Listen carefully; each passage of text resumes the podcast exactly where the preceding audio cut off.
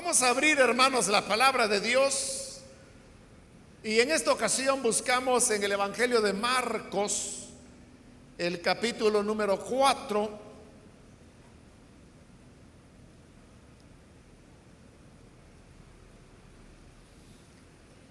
La palabra de Dios dice en el Evangelio de Marcos, capítulo 4, los versículos 21 y 22. También les dijo, ¿acaso se trae la luz para ponerla debajo del almud o debajo de la cama? No es para ponerla en el candelero, porque no hay nada oculto que no haya de ser manifestado, ni escondido que no haya de salir a luz. Solo eso leemos, hermanas, pueden sentarse, por favor.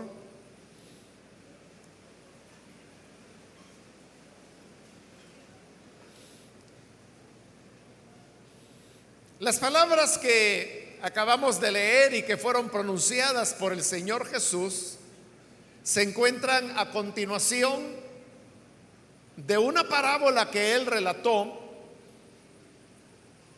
y esta es la parábola acerca de un hombre que era agricultor y salió a sembrar la semilla en el campo y parte de la semilla cayó sobre el camino, otra parte cayó entre pedregales, otra parte cayó entre espinos y hubo otra parte que cayó en buena tierra.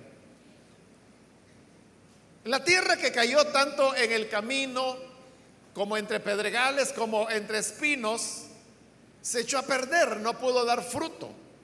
Pero la que cayó en buena tierra, esta sí germinó y dio fruto ya sea a 30, a 60 o a 100 por uno. Esa fue la parábola que Jesús contó y sin embargo los discípulos no llegaron a entenderla. Y por eso se acercaron al maestro y le pidieron, explícanos la parábola. Y Jesús accedió y comenzó a explicarlas. Y les dijo cómo la semilla es la palabra de Dios y que la semilla que cayó junto al camino, entre pedregales o entre espinos son aquellas personas, bueno, la del camino es aquella donde las aves vienen y se comen la semilla y dijo, ese es Satanás, que cuando las personas están escuchando la palabra, Satanás viene y se las roba y obviamente no dan fruto. La que cayó entre pedregales es aquella que nace rápidamente, pero como está entre, pedregales, no tiene profundidad de raíz y entonces se seca y se echa a perder.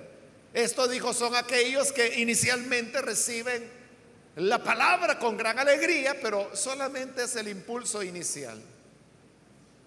Posteriormente se apagan y abandonan la fe cristiana. Los que cayeron entre espinos también crecieron, pero los espinos crecieron juntamente con la planta hasta que la ahogaron. Y dijo el Señor que esta planta era la que son las personas que reciben el Evangelio, pero luego los placeres de la vida, las ocupaciones del diario vivir, les ahogan y se quedan sin dar fruto. Y en cambio, aquellos que cayeron en buena tierra son los que dan fruto, los que reciben la palabra y no solo la reciben, sino que la encarnan y llevan el fruto que el Señor desea. Una vez él hubo explicado el significado de la parábola, él dijo las palabras que hoy comenzamos a leer. ¿Acaso se trae la luz para ponerla debajo del almud o debajo de la cama, no es para ponerla sobre el candelero. Con eso el Señor estaba mostrando que las enseñanzas que Él vino a impartir, que son las enseñanzas acerca del reino de Dios, eran para ser conocidas. Y por eso Él dice que la luz no se pone debajo de una caja, no se pone debajo de la cama, sino que se pone en el lugar alto para que alumbre a todos los que entran a la habitación. Así es el reino de Dios. Por eso es que Él les había explicado la parábola. Es verdad que el Señor había dicho que a toda la gente Él le hablaría en parábolas para que no entendieran y para que no se salvaran. Pero en cambio al círculo de sus seguidores, de sus discípulos, les explicaba todas las parábolas. Porque Jesús es amigo de la luz. Y él había venido para dar a conocer ampliamente la luz de Dios, las buenas nuevas acerca del reino de Dios. Y por eso es que él no tenía problema en explicarle a sus discípulos cuando no entendían las parábolas. Eso no solo ocurrió con esta parábola que he resumido, es algo que ocurrió con otras parábolas cuando los discípulos no entendían, le preguntaban al Señor, mira, ¿y qué quisiste decir con tal o cual parábola? Entonces venía el Señor y les explicaba. Les explicaba porque él mismo lo dijo, la luz no es para ponerla debajo de un cajón. el principio que el Señor traía es que ahora Dios se ha abierto y Dios ha dado a conocer lo que el ser humano necesita conocer para poder establecer una buena relación con Él y tener la salvación que viene a través de su gracia. De manera, hermanos, que esta salvación es una muestra de, la apertura de Dios, no como fue en el Antiguo Testamento, que las cartas del Nuevo Testamento nos explican cómo en el Antiguo Testamento Dios se ocultaba en una nube para que nadie le, le viera. La carta a los hebreos, bueno, Pablo también habla acerca de el velo que cubría el entendimiento de los israelitas partiendo del velo que Moisés colocaba sobre su rostro, porque el rostro le brillaba de la presencia del Señor. Entonces se lo cubría para que no lo vieran. Entonces, eso era en el Antiguo Testamento. Dios se ocultaba en la oscuridad, se ocultaba en la nube, se, se ocultaba tras el velo de Moisés. Pero Pablo dice, ahora el velo ha sido quitado por Cristo. Y ahora podemos ver cara a cara. Y ahora Dios ha sido totalmente transparente. Jesús fue claro. Por eso es que sus enseñanzas eran fáciles de comprender. En este capítulo 4 que estamos considerando, todas las parábolas que Jesús relata allí, todas tienen que ver con la agricultura.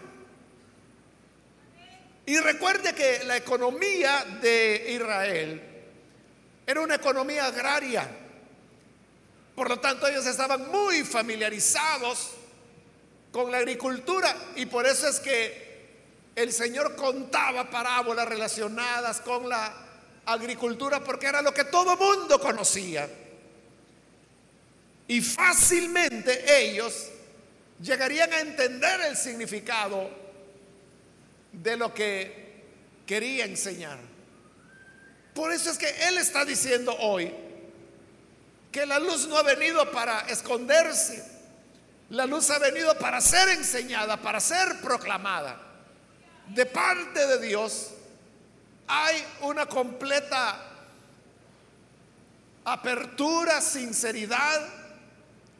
Es decir, que el Evangelio es como lámpara encendida, que no está oculta, sino que es colocada en un lugar alto para que ilumine a todas las personas. Ahora, de la misma manera en que el Evangelio, las buenas nuevas del reino de Dios han sido dadas a conocer al ser humano. Dios espera que los que son ciudadanos de ese reino puedan llevar una vida igualmente transparente. Y por eso dice en el versículo 22, no hay nada oculto que no haya de ser manifestado. Lo oculto de Dios ha venido a ser manifestado ahora en la persona de Cristo. El Evangelio de Juan dice, a Dios nadie lo vio. Qué más claro eso, ¿verdad? Que a Dios nadie lo vio. Pero ahora el Señor Jesús dice, el Hijo ha venido para darlo a conocer. Lo que estuvo oculto ahora sale a luz, porque no hay nada oculto que no haya de ser manifestado. Y por eso es que Jesús vino para manifestar al Padre. No hay nada que no haya de salir a luz. Esa es la actitud de Dios y consecuentemente es la actitud que Dios desea de los que nos decimos ser sus discípulos, de los que nos decimos ser ciudadanos del reino que Él vino a anunciar. Por lo tanto, hermanas, significa que así como la revelación de Dios como lámpara en lugar alto para que ilumine, la vida de cada una de ustedes también es una vida que el Señor ha colocado en alto. Y la coloca en alto para que su vida pueda ser vista por todos. De manera que la mujer creyente, las discípulas de Jesús, han sido puestas en alto. Y puestas en alto significa que están a la vista de todos. El Señor también habló en una ocasión en el Sermón del Monte que una ciudad construida sobre el monte, no se puede ocultar. Está a la vista de todos. Es diferente cuando una ciudad está en el valle. Y precisamente porque está en la hondonada del valle, los árboles la pueden cubrir. Las montañas alrededor la pueden ocultar, no se ve. Pudiera no verse. Pero la ciudad que fue construida sobre el monte se ve desde cualquier dirección en que cualquier caminante pase por ahí. Y a eso me refiero cuando digo que la vida de la mujer cristiana ha sido puesta en alto. Significa que está a la vista de todo el mundo. Y si Dios ha sido transparente, no se ocultó nada, fue abierto. Entonces, de igual manera, la vida de la mujer cristiana debe ser una vida transparente ante Dios, los suyos, la iglesia, la comunidad, y mostrarse en una integridad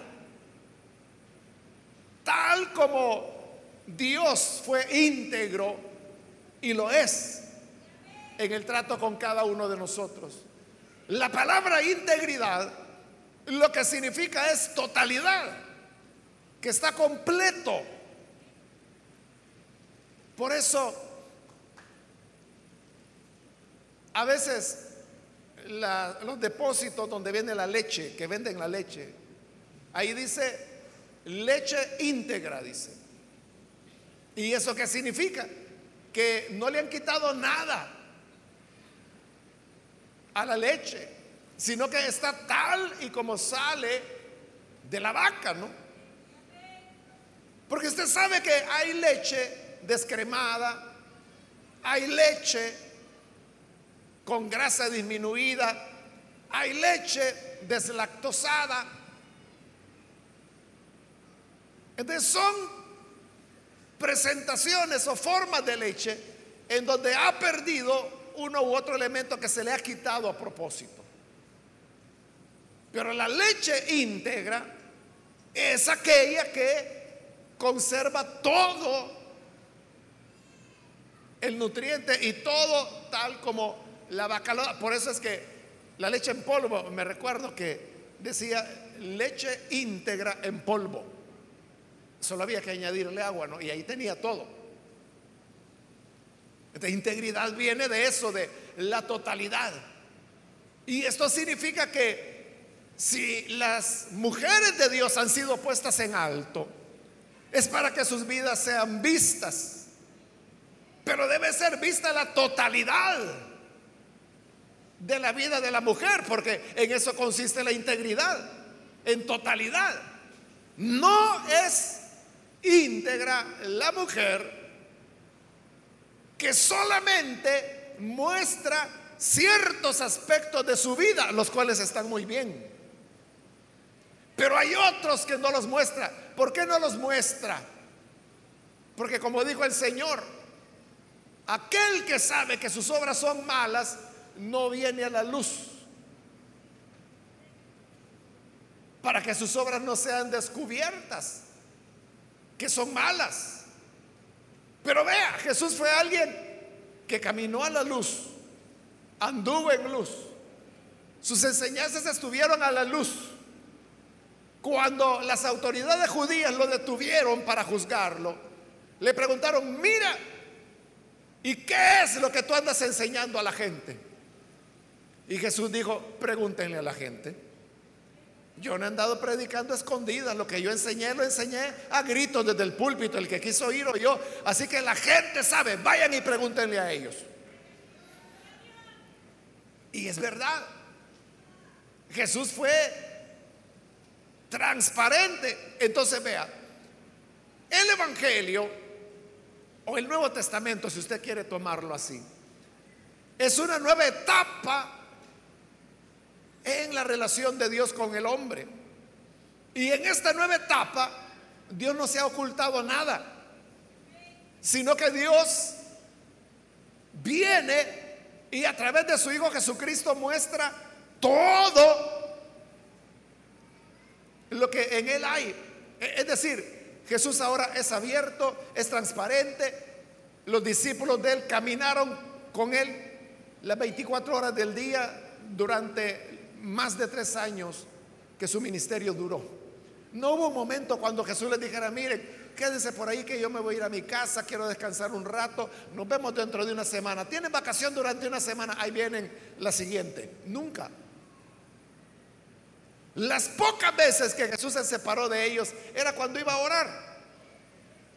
Como cuando él se quedó en el monte orando y les dijo a sus discípulos, ustedes pasen del otro lado del lago en la barca, ya voy a llegar yo, voy a orar. Esos eran los únicos momentos. Y no siempre, porque muchas veces Jesús oraba y sus discípulos estaban también presentes.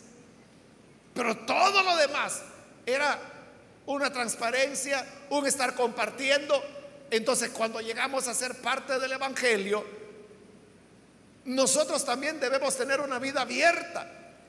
Debemos tener una vida de sinceridad, de transparencia. No se debe colocar la luz debajo del cajón, sino que se coloca en lugar alto. Y por eso les decía, hermanas, Dios las ha colocado en lugar alto para que puedan ser vistas. Pero ¿qué es lo que la gente verá? Dios lo que desea es que la vida sea una totalidad, sea íntegra, que no solamente es una parte. Porque la vida de la mujer no solamente es las dos horas que uno viene a estar en la iglesia, donde todo el mundo se comporta, ¿no? Aquí todo el mundo es de manitas juntas. Pero una vida íntegra significa la vida en el hogar, la vida en el autobús, la vida en el estudio, en el trabajo, con los vecinos, en el noviazgo, en el matrimonio, en el trato con los hijos, en el trato con los nietos, en el trato con el yerno o con la nuera. La rectitud debe estar en todas las áreas. Porque este es un principio espiritual del universo. Y es que todo lo oculto ha de salir a luz. Y lo que se oculta no es lo bueno, es lo malo. Pero así funciona el universo. Y es que en el universo no hay nada que pueda permanecer oculto para siempre. Las cosas siempre han de salir a luz porque estamos dentro de un trato de Dios en donde Dios ha dicho, bueno, yo voy a poner todas mis cartas sobre la mesa. No me voy a guardar ninguna bajo la manga. Hablemos claro. Yo soy Dios. Ustedes están en pecado. Están condenadas. Pero yo las amo. Por lo tanto, aquí pongo a mi hijo. Él pagará el precio de sus pecados. Él es el sacrificio que llevará sus pecados. Pero ahora creo, quiero que crean en Él. El que lo reciba a Él, me recibe a mí. Ahora, así como yo les he puesto todas mis cartas sobre la mesa, puse a mi hijo sobre la mesa, les he revelado mis planes, les he dicho cómo esto comienza, cómo se ejecuta y cómo terminará. Ahora, hija, yo quiero que también tú pongas tu vida sobre la mesa. Dime, ¿cómo está tu vida? Y usted puede decirle, bueno, pues soy diaconisa, yo fui la que puse los globos para adornar el autobús, yo preparé unos sandwichitos para las invitadas a la salida del culto. Está bien, pero cuéntame más de ti. ¿Se recuerda a la mujer samaritana que ella comenzó a hablar de religión con Jesús? Comenzó, bueno, primero, ¿por qué me hablas? Si tú eres de otra religión, eres judío y yo soy samaritana. Luego, ¿cómo me vas a, a dar de beber del agua si no tienes con qué sacarla? Y luego cuando Jesús le dijo, es que el que beba de esta agua volverá a tener sed, pero de la que yo le dé no tendrá sed jamás. La mujer siguió peleando por religión. ¿Quieres decir entonces que eres más grande que Jacob? Que fue el que abrió este pozo y del cual bebió él, sus hijos, sus ganados. Es decir, este pozo es el que le dio vida a Israel. ¿Tienes tú un agua mejor que la de este pozo de Jacob? Bueno, y, así fue la pelea, ¿no? Luego ella le dice, mira, ¿cómo está eso? Porque en mi religión dice que a Dios hay que adorarlo en el monte, pero ustedes en su religión dicen que hay que adorar en el templo. ¿Cuál es la verdad?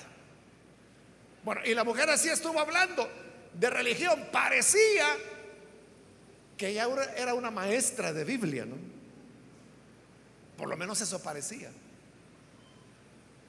Pero como Jesús quiere la integridad, y eso es la totalidad. Está bien, mujer, ya veo que eres muy religiosa, que maneja los conceptos no solo de tu religión, sino que de, la religión judía también. Pero ahora ve a llamar a tu marido. Y ella se sorprende y le dice, es que no tengo marido. Qué bueno, le dice el Señor que estás diciendo la verdad. Porque es verdad que el hombre con el que estás no es tu marido. Y tampoco lo han sido los cinco anteriores que has tenido. Ya iba con el sexto ella. La mujer se sorprendió. ¿Pero por qué? Porque el Señor había sido muy sincero. Él le había hablado la verdad. Esperaba que ella le hablara la verdad. Que fuera íntegra. Entonces dice, Señor, me parece que eres profeta. Porque le había dicho la verdad. Entonces la mujer está reconociendo que era cierto, que ella nunca se había casado con ninguno de sus anteriores cinco parejas y tampoco estaba casada con este que era el sexto. De cómo Jesús vio que ella abre el corazón y pone la vida sobre la mesa. Muy bien, le dice. Pues hoy yo voy a poner ya la carta final. Yo soy el Cristo, el que habla contigo.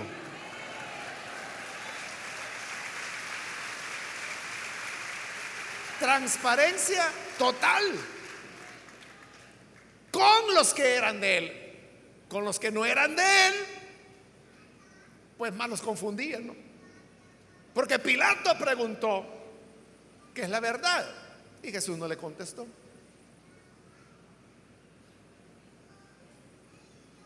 Y así, los fariseos le preguntaban, mira, ¿y quién es ese padre del cual tanto hablas? No les contestaba.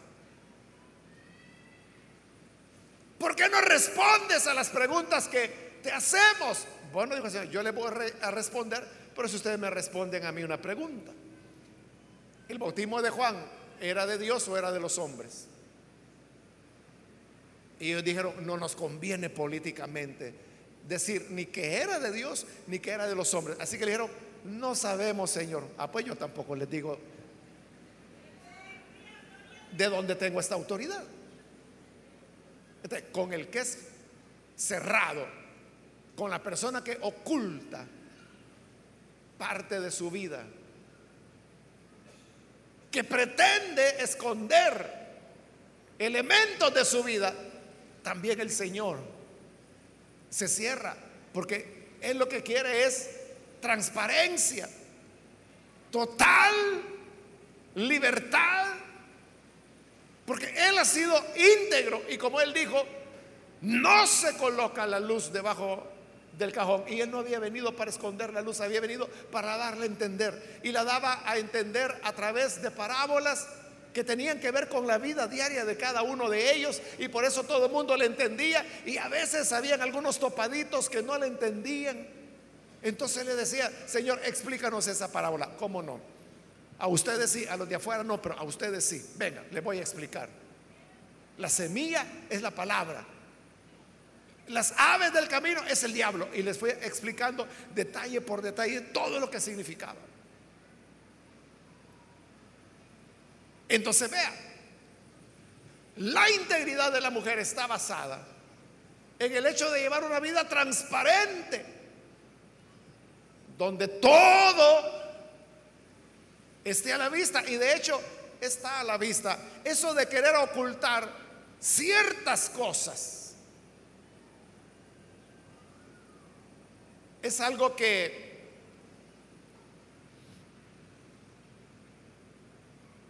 no funciona.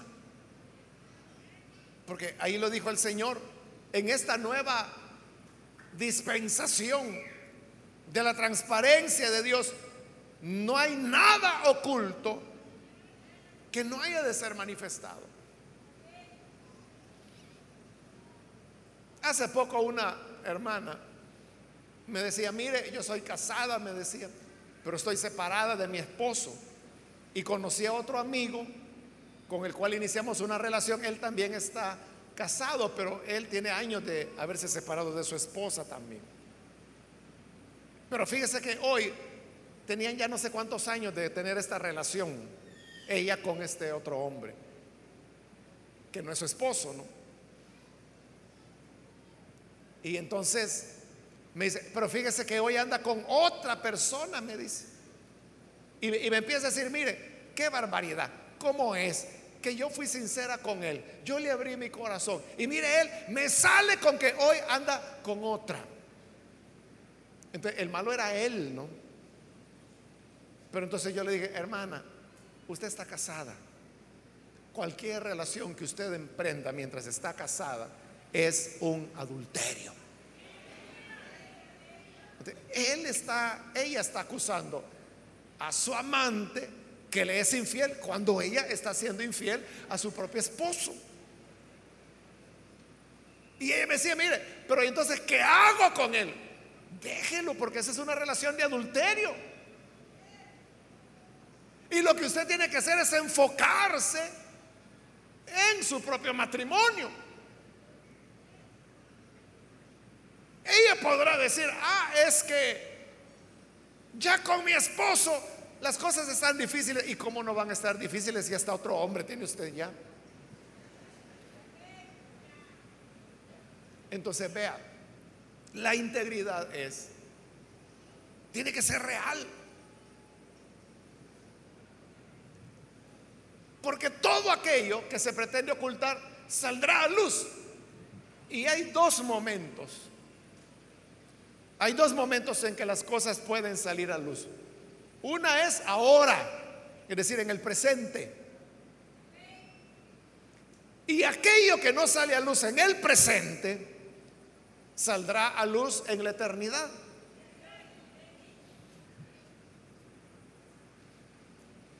La mayor parte de cosas salen a luz en el presente.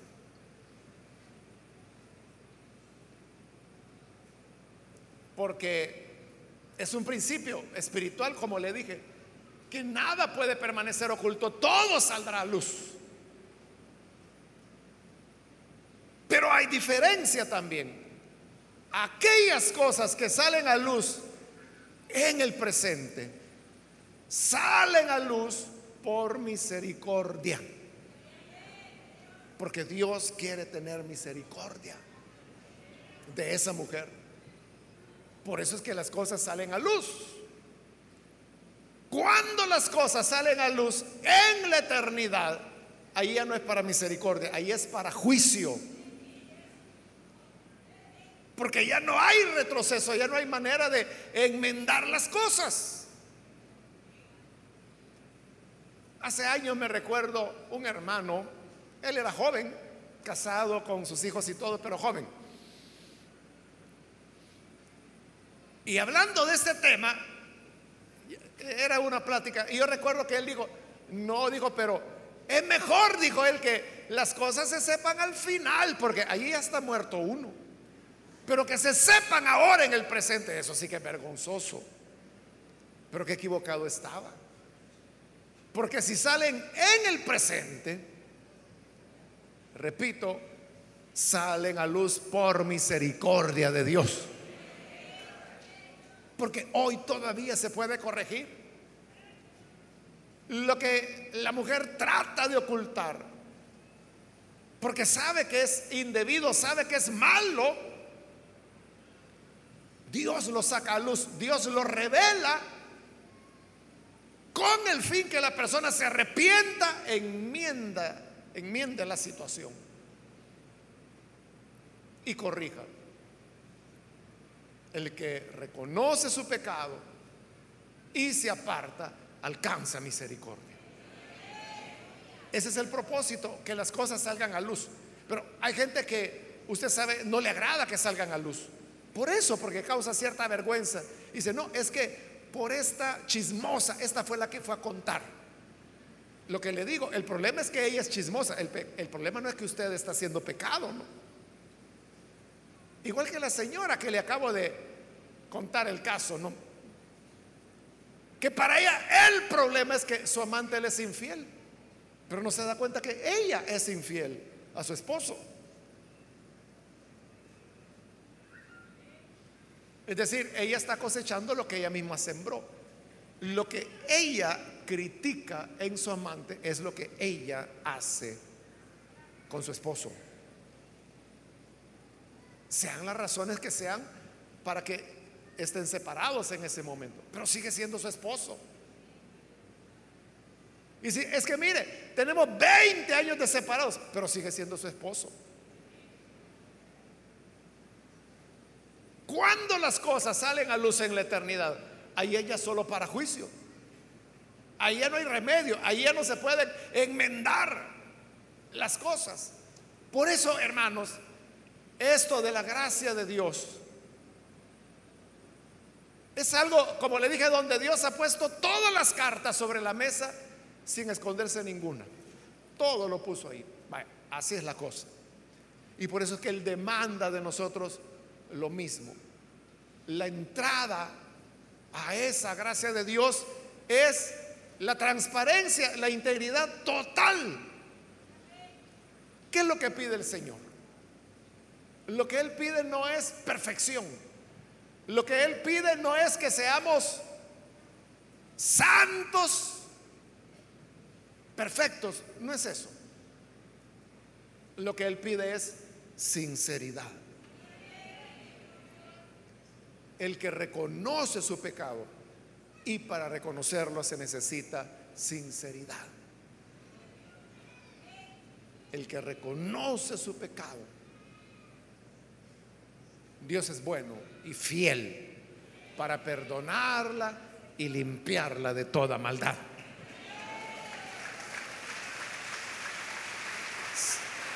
Abrirse delante de Dios. Transparencia total. Integridad. Más la que encubre su pecado, dice la Biblia, no prosperará. La que encubre su pecado no prosperará. Entonces, es un pacto de transparencia con Dios.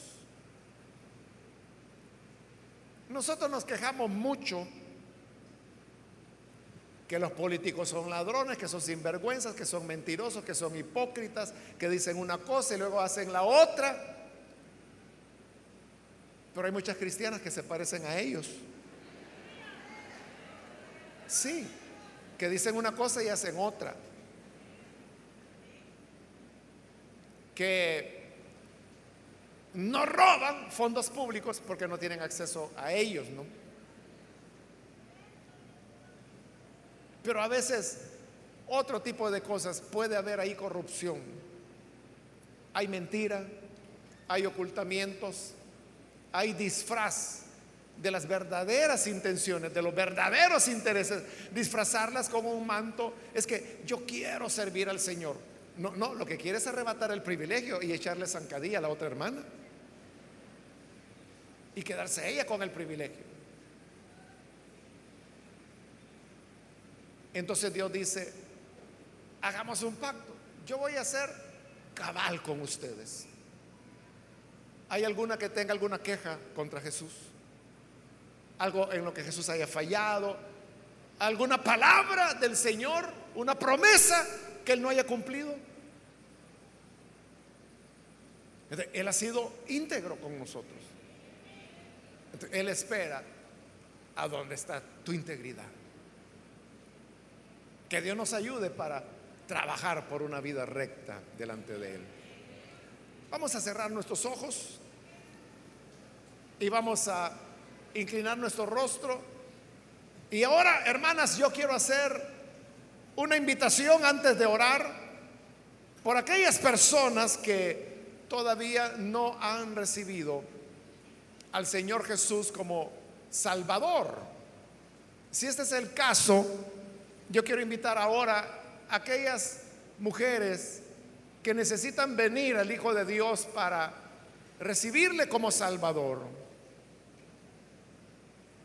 Quiero decirle que no hay nada que una mujer quiere ocultar, que permanezca oculto para siempre.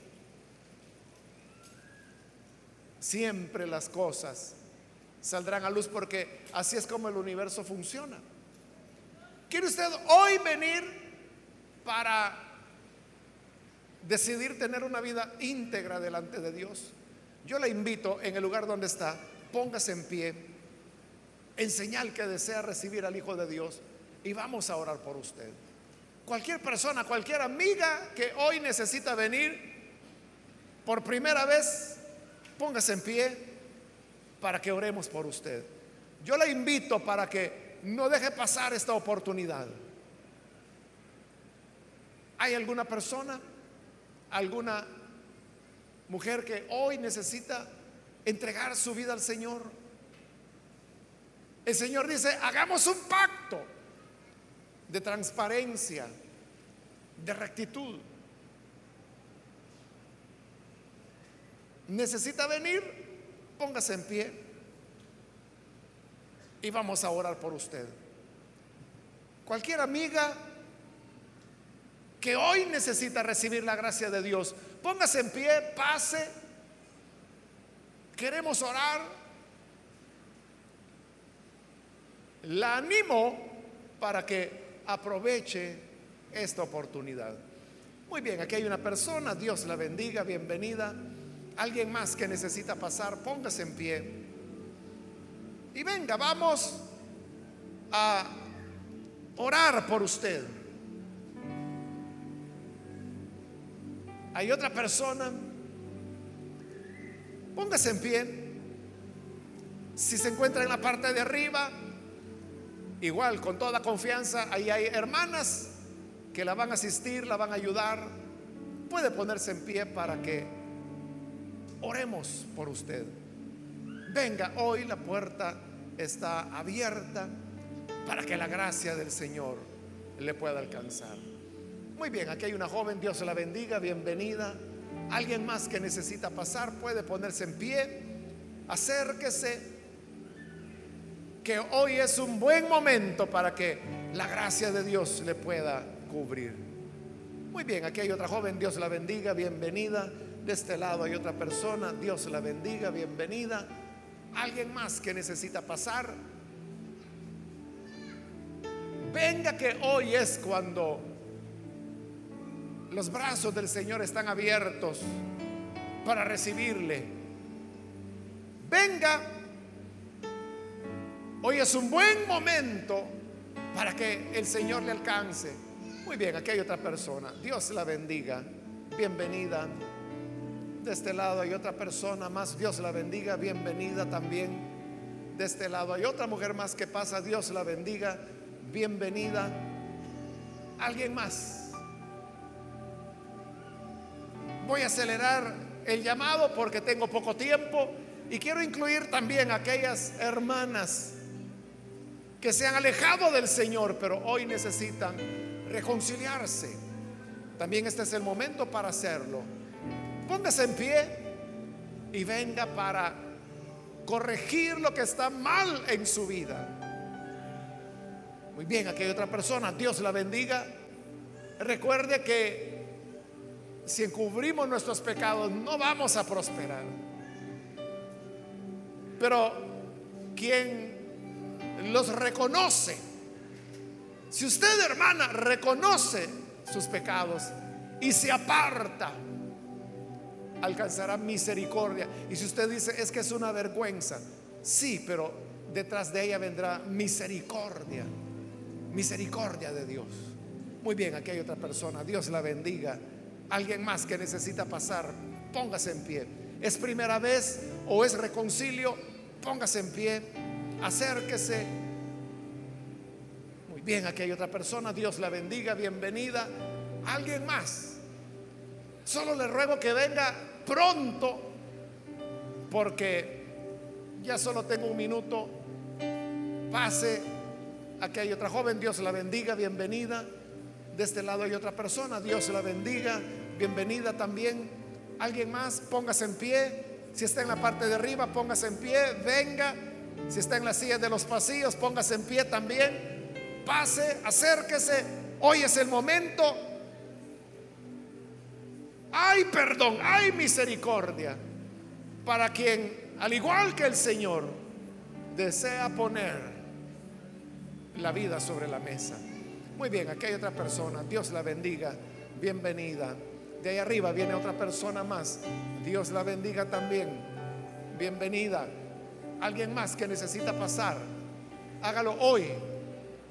Pues vamos a orar en este momento. Es ya la última invitación la que estoy haciendo. ¿Necesita venir por primera vez o reconciliarse? Pase, pues la gracia del Señor le espera. Muy bien, aquí hay otra persona, Dios la bendiga, bienvenida. Aquí en el pasillo del centro hay otra persona, Dios la bendiga, bienvenida también. De este lado hay otra persona, Dios la bendiga, bienvenida. Alguien más que necesita pasar. Hoy es su momento. Alguien más. Queremos orar por usted. Esta es ya la última invitación y hoy sí vamos a orar. Bien, aquí hay otra persona. Dios la bendiga. Bienvenida también.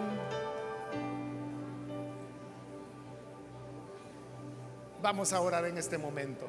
A usted que nos ve por televisión, también le invito para que se una con las personas que están aquí al frente y reciba en su corazón al Hijo de Dios. Padre, gracias te damos por cada persona que está aquí al frente, como también a través de televisión, de radio, de internet, que están abriendo sus corazones en este momento. Gracias porque existe en su corazón un reconocimiento, una entrega a ti, un rendimiento por el cual sabemos que tu gracia nos alcanza, tu gracia nos cubre, tu gracia nos da vida nueva. Pongo, Señor, delante de ti a cada persona. Lávales. Y te ruego por todas las mujeres que están acá o que están escuchando. Señor, que puedan vivir el valor de una vida íntegra, de una vida completa, completamente entregada a ti. Que en todas las áreas de su vida haya sinceridad, transparencia, amor, verdad, fe, bondad, que pueda reflejarse todo tu bien en cada una de las personas, de las hermanas, de las mujeres, para que como hijas, como esposas, como madres, como abuelas, desempeñen cada rol en una completa sinceridad, como servidoras, como lideresas, como diaconisas, como supervisoras